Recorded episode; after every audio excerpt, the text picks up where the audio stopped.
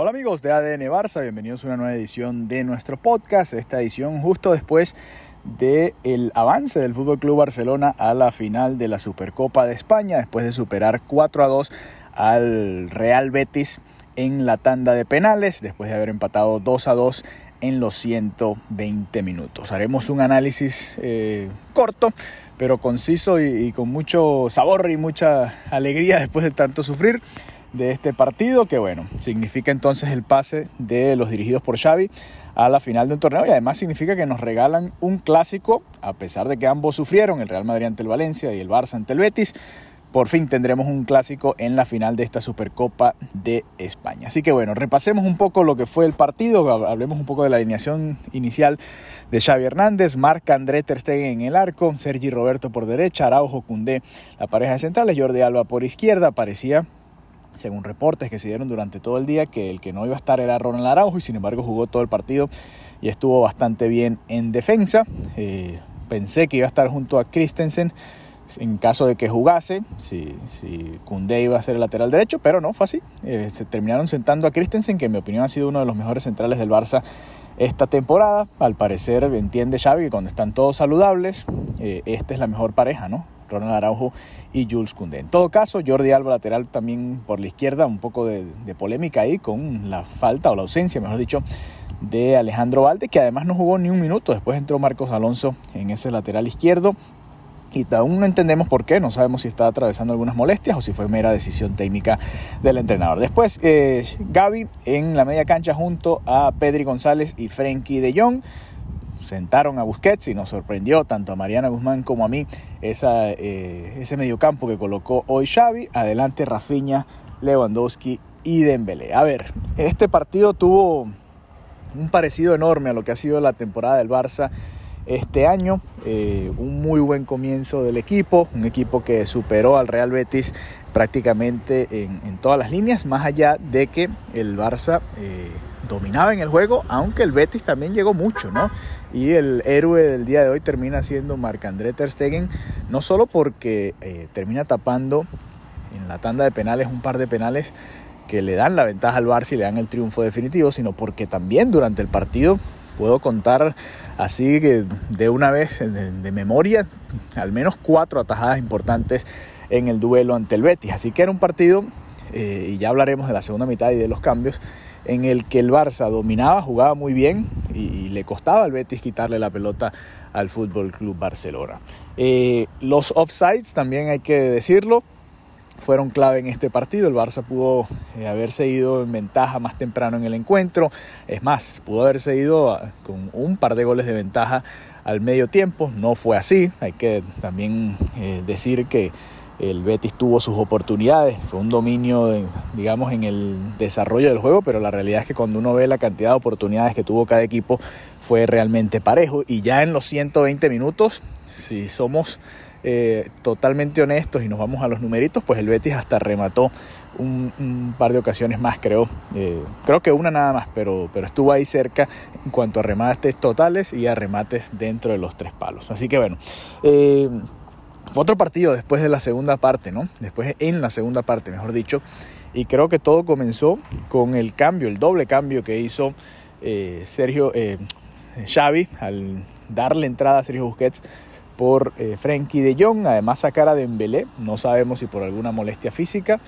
Eh, quitó a Dembélé que había sido uno de los más peligrosos y terminaron entrando tanto Busquets como Ferran Torres y me río porque leo muchos comentarios en redes sociales ahora después del partido, eh, a posteriori, ¿no? Y uno va viendo el, timeline, cómo se fue dando el minuto a minuto de este partido y, y la verdad es que coincide, hay que, hay que, ser honestos, coincide el momento en el que el Barça se, se viene abajo, se cae físicamente con la entrada de Sergio Busquets y Ferran Torres. Y es que no solo tenía que ver con lo físico, también en la disposición táctica el equipo no se encontraba igual de cómodo, le costaba salir a la hora de, tratar de buscar espacios y tomar aire lejos de la portería. Ya había dicho que le gustaría que el Barça se defienda con pelota, pero hoy no pudo hacerlo, estuvo en ventaja en un par de ocasiones y la realidad es que no tuvo en ningún momento la calma de, decir que estaba controlando el partido eh, en su totalidad, creo que nada más en momentos de la primera parte.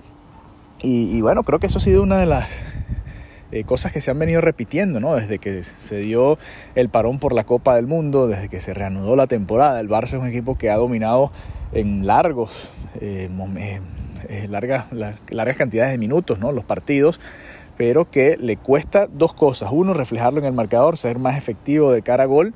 Y dos, después también manejar el partido lejos de su cancha, ¿no? Y, y ganar cuando gana, cuando ha podido ganar eh, ganarlo también con cierta comodidad, ¿no? Y si nos fijamos y si nos vamos nada más a lo que han sido los resultados en 90 minutos, la realidad es que el Barça ha empatado tres partidos, ¿no? De estos que se han jugado desde que se reanudó la temporada después de la pausa por el Mundial. Entonces eh, es, hay que verlo de manera objetiva, ¿no? Eh, sí, se está de primero en la liga, se tienen tres puntos de ventaja sobre el Real Madrid, sí, se logró clasificar eh, tanto en la Copa del Rey avanzando tras vencer al Intercity en la prórroga, como ahora a la final de la Supercopa de España, pero la realidad es que ni en juego, y si nos fijamos nada más en los resultados en los 90 minutos, tampoco se han conseguido los objetivos que se están buscando. Así que bueno, un partido que nos vuelve a recordar lo que hemos vivido esta temporada. La realidad es que el equipo en estos momentos, en este fragmento de la temporada no juega lo que esperamos que juegue este, este equipo, lo hace por momentos y pareciera que es un grupo selecto de jugadores que puede hacerlo así. Eh, ya no, hemos escuchado la rueda de prensa de Xavi, hacemos este tipo de, análisis eh, sin escuchar al entrenador para después eh, ya con la opinión de Xavi hacer un episodio más completo junto a Mariana Guzmán, pero la realidad es que el equipo se vino abajo y hoy creo que tiene que ver con el manejo de Xavi. Hoy y en varios de los partidos, ¿no? Ya hemos visto cómo el equipo se cae y, en varias ocasiones creo que hemos criticado a, los cambios de Xavi y en este partido, este de Barcelona-Betis, creo que también hay razones para hacerlo. Vámonos ahora para cerrar el episodio en una buena, con una buena energía, con energía positiva, una nota positiva, a hablar de lo bueno ¿no? que nos deja este partido. Yo voy a dejar aquí eh, una gran actuación de Dembélé, por ejemplo. Yo diría que es eh, una de las noticias positivas de este encuentro. También que haya regresado Robert Lewandowski y haya marcado un gol. Eso también tiene que ser positivo para el Barça. Asimismo que Ansu Fati haya marcado el golazo que marcó y que bueno, lástima que no se dio antes del minuto o antes de la prórroga para darnos el triunfo con ese golazo. Y además, Marc-André Ter Stegen también, nota positiva porque la actuación de Ter Stegen nos recuerda a ese Ter Stegen de sus mejores años, eh, no solo en los penales, como ya decía, sino también eh, durante el desarrollo del partido, muy buenas atajadas y, creo que bueno, es positivo ¿no? lo que estamos viendo de Marc-André Ter Stegen. Hay, hay, otras cosas, otros fragmentos eh, positivos del partido, el propio Pedri, Creo que Rafinha comenzó muy enchufado y comenzó bien y, bueno, lamentablemente no terminó cayendo el gol que, era su asistencia.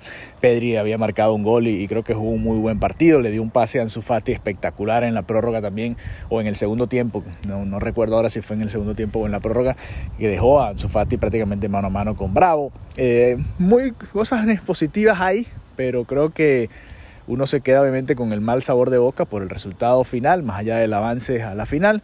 Y, bueno, con la sensación de que Xavi tiene en sus manos la respuesta. Frenkie de Jong debe ser titular. Por izquierda creo que Alba no es la mejor opción. Tiene, lo tiene en sus manos. Eh, Xavi ahora tendremos que ver si, si logra dar en el punto, ¿no?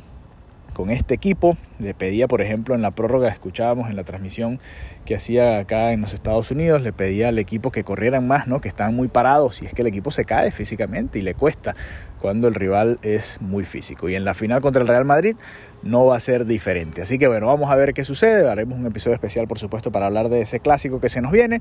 Y bueno, estaremos pronto comunicándonos con ustedes nuevamente. Recuerden, se pueden eh, conectar con nosotros a través de nuestras cuentas en redes sociales, arroba ADN Barzapod, arroba Alejandro 32 arroba Mariana Guzmán eh, o Marianita Guzmán. Y ahí nos pueden enviar su mensaje si quieren ser parte del grupo de WhatsApp o su opinión sobre el partido. Los estaremos leyendo, por supuesto. Y eh, compartiendo con ustedes todo lo que tiene que ver con la actualidad del Fútbol Club Barcelona. Un abrazo y nos reencontramos pronto nuevamente por acá.